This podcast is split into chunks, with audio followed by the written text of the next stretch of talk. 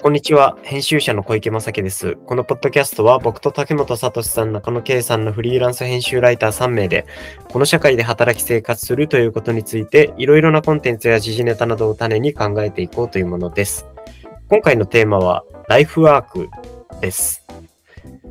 はい。というわけで、あの、まあ、雑談会みたいな感じなんですが、まあ、あの、なんでこのラ、このライフワークっていうのを話したいなって言ったのは僕なんですけど、うんうんまあなんというかその、まあ、特にフリーランスで僕みたいにその、うんうんまあ、基本的にはクライアントワークを中心にやっていくと、で、まあ別にその、まあ幸いその今僕の、なんでしょう。幸い今僕が関わらせていただいているプロジェクトは全然その、なんか全部自分がやりたいからやってる。うんうんうんでそのやり、本当はやりたくないけど、うん。あのライフワークとしてっていうのはないんですけど、うん。なんか一方でやっぱりその、まあ、クライアントワークばっかりで、というかうん。だけで忙しくしていると、うん。あの、なんていうか自分で、もちろんそのクライアントワークの中で企画を動かすためで作るとかはいっぱいしてるんですけど、その、うんうん。なんか本当に別にすぐにはお金になんないけど、あの、うん。でも自分が単にやりたいからやるとか、あの、うん。調べたいから調べるとか、うん。なんかそういうのの時間が取れて、まあ僕は最近あんま取れてなくって、うん。で、まあ若干それが不健康だなっていうのを感じてて、なんかどういうふうにライフワーク作っていったらいいのかなみたいなうんことをちょっとぼんやり悩んでいるので、今回テーマに挙げさせていただきました。うん。で、その面で言うともう僕の目から見ると結構中野さんも竹本さんもめっちゃライフワークしてる感じがあって、まあ中野さんであれば、あの、まだまあ出ていない。やってる野球の連載とかは、うん。はい。まあわかんない。ちょっとこれ中野さんの認識としては違うみたはいい。なのがあるかもしれないですけど、まあ、はい。はた見てると、そのライフワーク的にずっとやられてる。はい。とか、あとまあ、それに関連して、関連してるのかわかんないですけど、なんかうん。大日本帝国について、ライオン帝国についてね。はい。はい。研あの調べるみたいなこととかは常に。やってたりでしたりとか、まあ、あと竹本さんはもう本当に詩吟と、まあ、詩吟、まあ、ライフワークと趣味がちょっとなんか別な感じもするから、あの、しうん。ですけど、まあ、詩吟もそうですし、うん。あとまあ、その、ファシズムについてのうん。いろいろ、うん。まあもちろん仕事としてというか、あの、実際に翻訳でも出されてますけど、なんか常に勉強されてるなみたいなのがあって、なんかそのライフワークっぽいことを二人とも持ってるなって思ったので、ちょっと今日話せればと思ってます。なるほどです。はい。ライフワーク。感じなんですけど、どうですか？二人は、あの、じゃあちょっとまず中野さんはライフワーク、ライフワーク。いや、なんか野球の本出すって言っててマジで出てないんで、なんか最近ライフワークとすら言えなくなってきたんで、言う 言うのやめようって感じなんですよ。で、えっ、と、今やってることはもう本当に、これね、本当にいつまで続くかわかんないですけど、あの、毎日編集者に原稿を送ってるんですよ。今。えー毎日ですか？そう今ね、ここ最近始まったんで、なんかまだすごい続いてるわけじゃん。で、ちょっと前に、編集者の人と、えっと、もうとにかく定期的に打ち合わせをしようと。1ヶ月に1回じゃ絶対少ないから、絶対多分、2週間に1遍ぐらいペースでやって、それまでに原稿書いてきますっていう約束をしたんですよ、1回。で、それでいくつか書いたんですが、なんか、ちょっと先週ちょっと続かず、で、あの、打ち合わせもちょっと伸ば、のまあなんか、あのの伸ばしてもらったんですけど、これはあかんなと。どうしようどうしようって。で、他のライターさんとか、経験者の人とかにちょっと相談したりとかして、うん出た結論が、毎日やるっていう。だから、時間空いたらやろうとか、あの、時間、例えば2時間、3時間とか、まとまった時間取れたらやろうとか、やっぱダメだなと。あので、編集者の打ち合わせの日の前日に3時間取ってやるとか、でもまあ、進捗しなくはないんですけど、なんかいつか、あの、他の仕事が忙しくなってきた時とかに、まあ、この間、先週がちょうどそうなんですけど、できなくて、それでじ執筆する時間が取れなくて、うん全然見上げない状態で打ち合わせに臨望んでしまいそうになったっていはいうことがあって、い、やもうこれじゃどうしようってなって、もうはい、毎日やる。毎日何かしらテーマをあの掲げて、で、編集者に送りつけるっていうのを今、はい、ここ数日はやっております。えな何文字ぐらい毎日書いてるんですか？それね、文字数は、僕は正直指定しない方がいいと思うんですけど、はい。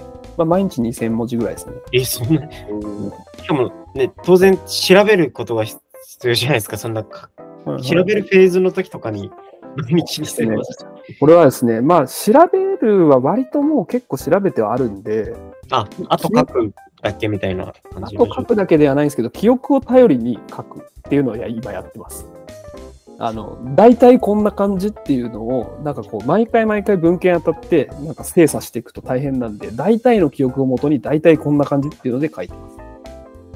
なんかね、こだわり始めると進まなくなるんで、あの、一回とにかく量を作っちゃった上で、えっと、後でその、えー、なんだろう、ファファクトチェックとしてこれ合ってるのかとか、はい出典合ってるのかとか、出出典調べてこの記述、俺の考えてたことと合ってるのかとかを、うん。もう後でやろうと思ってます、ねとにかく、なんかこう、量が、まとまった量がないと、なんか精神的に不安定になるんで、うん。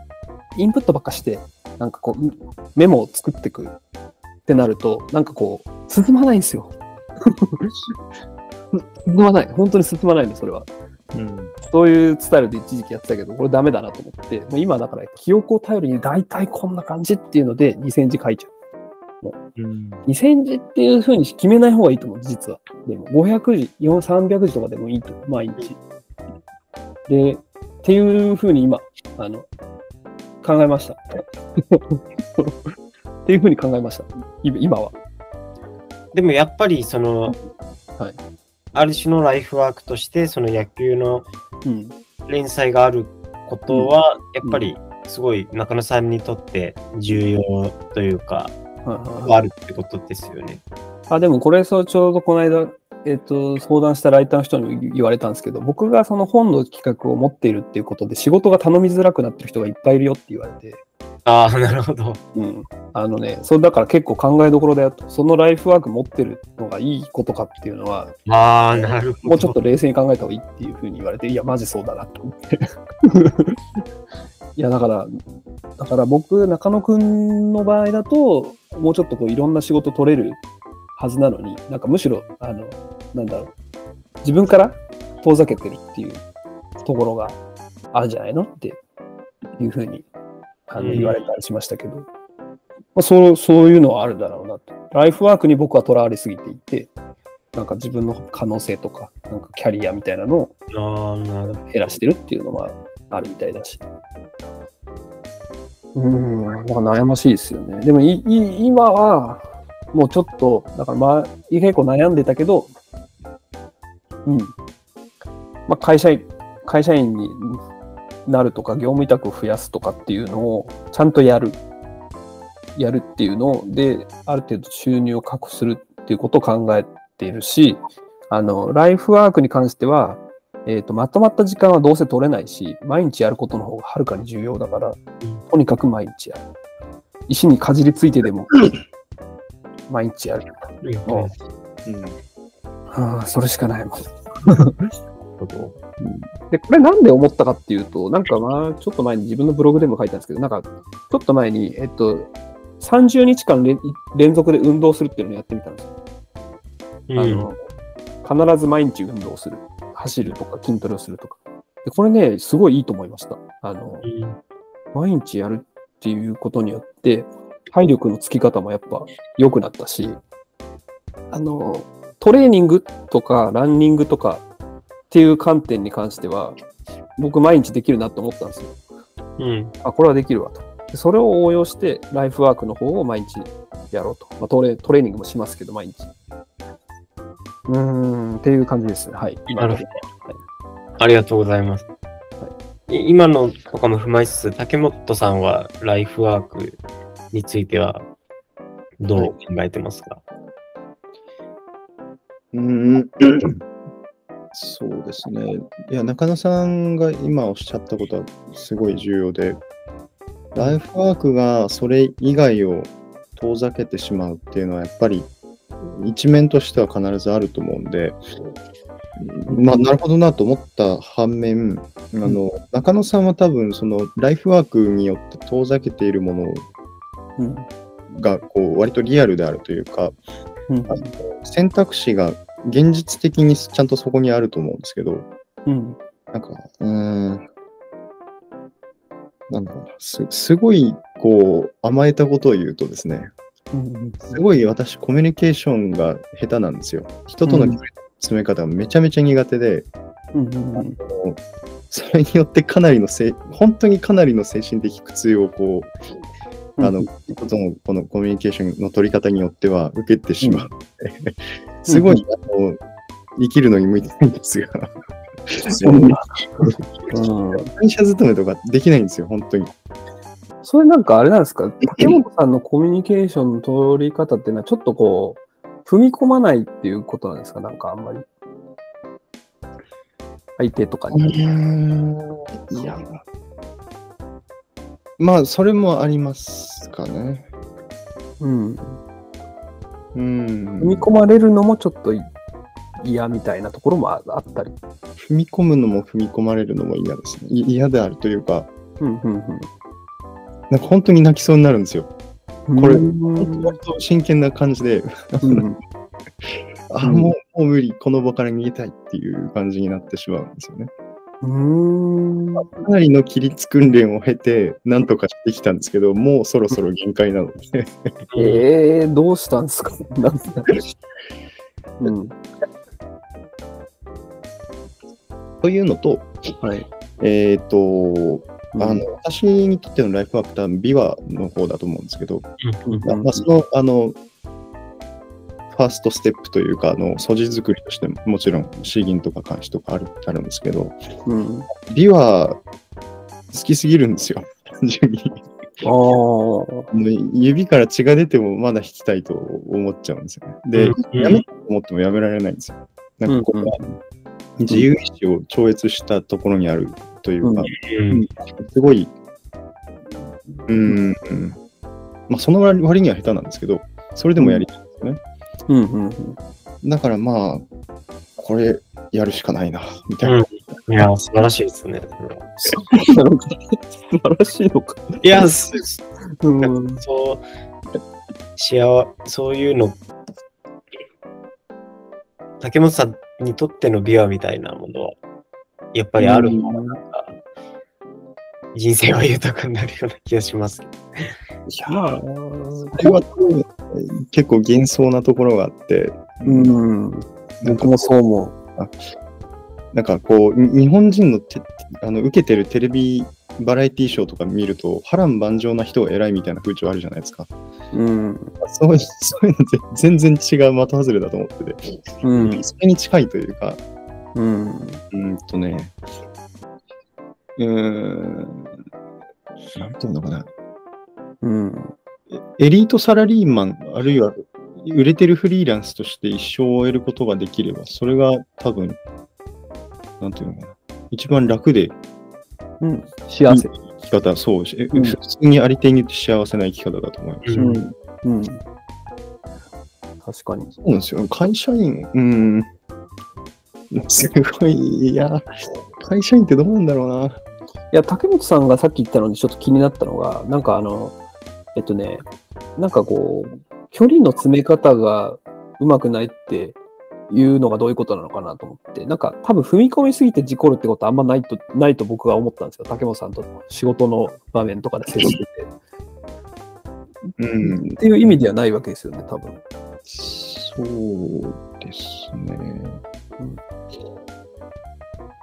やり方がわかんないのかな。うーん。一般的なコミュニケーションの取り方でこういうのあるよねっていうのは、うん。なんとなくわかるんですよ。はあ、はあなんとなくわかるし、あのビジネスの場合だと割とそれが定型化されてるので、うん。わかりやすく、さらにわかりやすくはあるんですが、うん。それはできないですね、分かってても。うーん。でも別にビジネスの場でのがある程度分かってるわ。会社員でも同じな気がしますけどね。いやー、いやそれは、うーん、なんていうのかな。いや、なんか、真似ることはできますし、多分その、えっ、と、なんていうのかな、実務に従業することはできると思うんですけど、うん。えっとその結果何が起こるかというと、まあ、たただ単純にポンコツになるといううん。でもあると思うし、うん、いや、なんか僕最近すごく重要だなと思ってるのが、まあ自分編集者とかライターとかやってきたんですけど、なんか影響力みたいなことなんですよね。うんで、編集力、ライティングはそれなりにできるんだが、営業力が徹底的、なんか致命的にないことによって苦労している部分があるなと思って、なんか今後はちょっと営業力を高めていきたいというのがあって、営業力っていうのは何かっていうと、なんかここで指してるのって、あの、単なるなんか例えば編集の仕事を取ってくる営業力とかではなくて、うん。なんかこう、交渉？会社との交渉とか、なんか、そういうのもあるし、えーと、もしくは、なんかこう、クライアントとの信頼関係をいかに作るかっていう営業力でもあるわけなんですけど、うん。クライアントと、まあ、中野さんだから信頼できるねっていうふうに思ってもらえる営業力、これがまだちょっとないんで、えーここを作っていきたいというのがなんか営業力なんですよ。こここで言っている。それがね、やっぱね、なんか多分共通して必要なんじゃないかなと思うんですよ。僕以外の 2, 2名にも。交渉力交渉力、えーまあ、クライアントとの信頼関係って編集とかライターに関してはなんか締め切りを守るっていうのがなんか、まあ、一番いいんですけど、うん。うん、それさえあればまあ割となんとかなるんですが、えー、なんて言うんだろうな、なんか新しく事業を作るとかっていう風になった時の営業力とはちょっと若干違うところがあって、なんか人間的に信頼してもらえるかとか、そういうところかなと思っている。で、なんか向こうが求めてること以上のことを提案できるとか、なんかそういう感じですかね。うんうん。どうでしょうか。投げっぱなしちゃうけど。ちょっと自分の中で分かんないです。営業力のこの定義が今ちょっと試しに喋ってみたんですけど。っていうのが、まあありますと。で、ただ、なんか、い僕今の流れでちょっと気になってるのが、なんか小池さんの問いかけにちゃんと答えられていないんじゃないかっていう。そうですね。てかまあ、あんまりライフワークの話じゃなくなってきた感じは。ライフワークの話しましょう。ライフワーク、だからでも、多分、竹本さん的にはライフワークはそんないいものじゃないですよっていう感じの立場の話をしてくれたと思うんですよ。ですねで、僕の場合は、えっ、と、ライフワークを継続することの、あの、なんか、tips っていうか、あの、こうやって継続すればいいんだっていうことだと思うんですけど、なんか小池さんの問いは、なんかライフワークってどうやって見つけんのみたいなあ、そうですね。どっちかっていうと、なんだと思うんですよね、多分。うん。ちょっと違います、でも、多分。どっちかっていうとそうなんだ。そう、そういうことだと思いますね。うん。ライフワークどうやって見つけるのっていうのを、竹本さんに聞いたら、いや、それはなんかもともとあったみたいなそうで。すね。しまあ、それは一つの考え方、見つけようとしている時点でライフワークではないという考え方もあるとあ思う。あ。うん。いやいや、でもその感覚はでもありましたよね。その、うん。今のライフワークうん。やり始める前から、なんかこう、なんかあるんじゃないかみたいな感じはうん。うん。ありましたけど、うーん、ななんなんだろうな。うん。で、なんか僕のケースだと、ライフワークっていうものを重視しすぎた結果、仕事が頼みづらい人になっているっていう、こう、悪い例として登場してるわけですよ。ななんかその、わライフワークの負の側面みたいなところうんがあると。たただ、小池さんの問いは、それともちょっとずれてて、ずれた位置にあって、あの、ライフワークをどうやって見つけるかっていう。そうですね。シンプルに。うんでも、そうですね。そうなんですが。いやなんで我々は、まあ、なんか我々って言っちゃいますけど、我々はライフワークを見つけたがるんでしょうね。そうそうそう。うーん。それはなんか普通に今思いつくのなんか生きる意味とかそういう感じだなんじゃないかなと思っちゃうけどね。そんなのないに決まってるじゃないですか。ですね。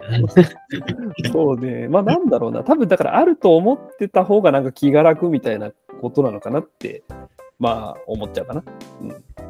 まあ一応あるってことにしておこうって思うと、なんか精神的になんか豊かっぽい感じそうにですね。確かにいられる。っていうことなんだよね。えまあ、わかんない。あ、だからそれで言うと、僕はもうちょっと前段階で、うんそもそもだから別に、なんかなくて、えっと、持たなければみたいな気持ちっていうわけでもないっていう感じですかね。持った方がプラスではあると思ってらっしゃる。うん。意味そうイメージはあるって感じですね。うんライフワークが明確にある人は、なんか楽しそうだなみたいなぼんやりとしたイメージはあるんですけど、でも今また竹本さんが言ってたように、そそれゆえのしんどさとか、あ中野さんもうん竹本さんが言ってたように、それゆえのしんどさとかデメリットとかもまあ確かにあるだろうなとは思う。ライフワークがあるということの負の側面っていうのがちょうどよく出てきた気がしますね。まあだから、まあライフワークっていう深く考えなくていいような気がしてきた。ライフワークっていうものが独立して存在してなくてもいいんじゃないですか？そうですね。うんそのちょっとメタな目標というか、うん。すごい漠然としたもので持ってて、うんあ、でも、いや、うん、いや、これ以上は言えないな。いいじゃないですか。あまりよからぬ結論に達する未来が見えたので、ちょっ どういうこと？気になる。などういうことですか？ニニーチェみたいな感じになるみたいなこと？と、いや、もう、もうダメです。あ、そうですか。気になるな。なんか多分、だから僕が思うに、えっと、まあ、生きる意味はないって、うん。ないいや僕もないと思いますっていうのは竹本さんの、あの、言ってたことなんだけど、でもなんかね、なんか僕もそれはそうなんだなと思うんですけど、なんかそこにはまると、なんかこう、なんつうんだろうな。なんか何もしないことが正義みたいにななっちゃうんで、なんかそれはそれで違うのかなって。あでもでも、生きる意味はないけど、うん生きる意味を求めてしまうのが僕は人間だと思ってるので、うん。だから、ないのは分かった上で、いかに生きる意味が、あ生きる意味がある感を作り出すかみたいなゲームだと思ってるんですよ、僕人生を。確かに。生きる意味もなんかあんまりある、ある感の方が大事。あある感みたいな。で別に実際はそんないんだけど、そんなの。うん。ある感の方がある感があると思える。あ、うんってあるよねって思う。あ、で、だからなんかなんか難しいな。別に僕が常日頃生きる意味を感じられてないとか、そういうことでは全くない。うん。いや、どっかで話したけど、なんかやっぱ、まあ自分のテーマを持つみたいなのは確かに、ね。そうですね。まあ、ああるに越したことはないんじゃないですか。なんか僕はいつも、あ、どどうぞ。はい。あ、いや、なんか、その、難しいな。僕も、なんだろう、こういうことに関心があるみたいなのはあるんですけど、いくつか。うんうんあなんか、いや、わかんない。だから、それは本当に関心がないってことなのかもしれないんですけど、そのなんか竹本さんみたいに血豆が出るまで毎日そうで。ことをやっちゃうとか、はいはいはなんかそこまでにはいけてなくて、まあでもそれでいいのかなっていう気もするし、い。うん。いや、なんか僕、あの、ライターとかの人たちの間で絶対、あの、話題になるのは、なんか自分のテーマどうするみたいな、なんかはいはい専門性みたいな話に絶対なるじゃないですか。うんそのライターの人たちとかと話してる。特にやっぱりライターだとそっち大きい気がしますね。そのうん、そう。編集者はね、あんまそういうなくても別にやっていける人も多いし、なんかあまり迷いがない人とかもいると思うんですけど、まあライターだとね、なぜかね、そういう話になって、なんか僕がいつも僕は別になんかそういう悩みは特にないんだけど、なんか、あの、まあ強者感出るんですよね、なんか。自確かに。分のテーマあるってだけで、別に強者でもないんだけどなとか思いながら、なぜか強者として扱われるっていううので、で、なんかこう、よくありがちなのが、その、テーマを持ってる人が、えっとね、テーマのない人に、えーテーマを見つけようとしてることが誤りだっていうふうに、僕もちょっとそう思うところあるんですけど、これ結構はいはいあそういうのね。強者の論理だなって、ちょっといつもなんか一末のなんかこう違和感を感じるんですよ。そういう。それはだから、えっと、あれですよね。ちょっと補足すると、うん。そういうテーマとかは別に自然とあるものだから見つけようとしてる時点で、さっきのそのライフワークを探そうとしてる時点で、それはライフワークではないんだよみたいな話う、そうそうそう。ちょっとね、強者感出るんで、なんか、なんかそれ俺言うのやめようかなってある時期思ったことが、なんか、うん。なんか、あの、うんライフワーク見つければいい論の背景には、なんか目的論があると思うんですよ。ほうほうほライフワークによって、それを、えー、と達成するっていうプロセスとその結果があのそこに伴うわけで、う。うん。何かを達成する、その、なんていうのかな、それこそその、結果重視のあの前回出てきたような、うん。あの文化的な感性ですよね。うんうんつまり、ライフワークがいいっていうことじゃなくて、ライフワークで何かを達成することがいい。まあ、ライターで言うと、専門性をこう言うこと、まあ、こう宣言することによって、うん。何かに特化できるとか、うん。特化できたように見えるとか、まあ、そういったメリット、結果があるわけなんですけれども、うん。これはあの人生におけるあの広い意味でのライフワークにはあの当たらない。あそうですね。あの、僕も、僕が言ってたライフワークっていうのは、え究極何も形にならなくてもいいと思う。うんむしろプロセスの方が、あの、うん。だからあの、さっき私、人生における目標って言っちゃったのちょっとままずいかったなと思って、なんかこう、うん。どうせ人生に目標がないんだったら、こう、賑やかした方がいいじゃないですか。うん。っていう、そのプロセスの方を重視して、そう賑やかしをしていくっていうこと。うん。まあ、割とこう、エピキュリアンな感じになっちゃうかもしれないんですけど、そういううん。なるほど。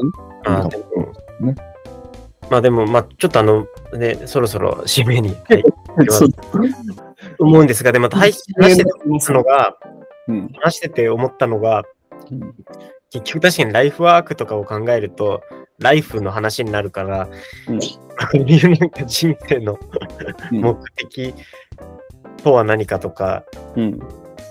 結局人生論になるなという気づきを得ました。うん。なんとなくなんか僕が今聞い話の流れで思ってたのが、なんかライフワークなくてもいいんじゃないって、小池さんの場合になるのはちょっと違うんじゃないかなっていう直感はした。ああ、その、んある、あった方がやっぱり僕は幸せなんじゃないかみたいな、そういうことですか？なんかね、なんだろう、なくてもいいっていうふうに割り切る、あ、でも、うそうですね。あ、でもそれは僕も思って、てか割り切れたら多分割り切ってるので、あの、割り切れてないってことは、多分そう割り切りたくないっていうのがうん。あるんだろうなと思うんですが、ちょっとなんか、そのねこの話してると、2時間ぐらいなんか飲み会とかでするような感じになっちゃう。あ、僕ね、最近、あの、リノベーションの仕事をなぜかしてるという ふうに言いましたけど、いやっぱね、やっぱこう、生活空間ってすごい大事だと思うんですよね。どの机使うかとか、はいねどの椅子使うとか、どんな家に住むかとか、どういう間取りにするとか。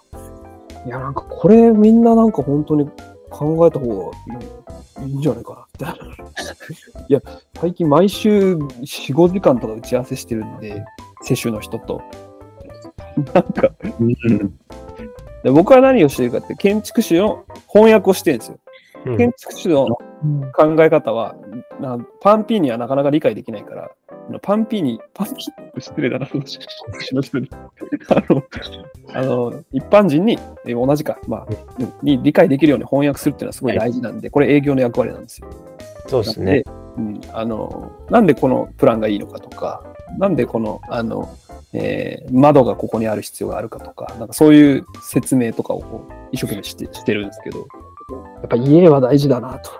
俺も家最高の家にしたいって今思ってますけど、ちょっとお金がないんで、お金どうするかな。やっぱ会社員になるのがいいかなみたいな風になんかどんどんどんどんこう、なんかはい。ななっていって、かといってライフワークをあの全くこう諦めて、すべて終わらせるわけに、なんかね、もう、はい、もう今まで全部なしです、みたいな、なるのはなんかちょっと嫌なんで、毎日、ほんとちょっとでもいいからやろうみたいな、あの、うん風になっております。私自身としましてはですね。はい。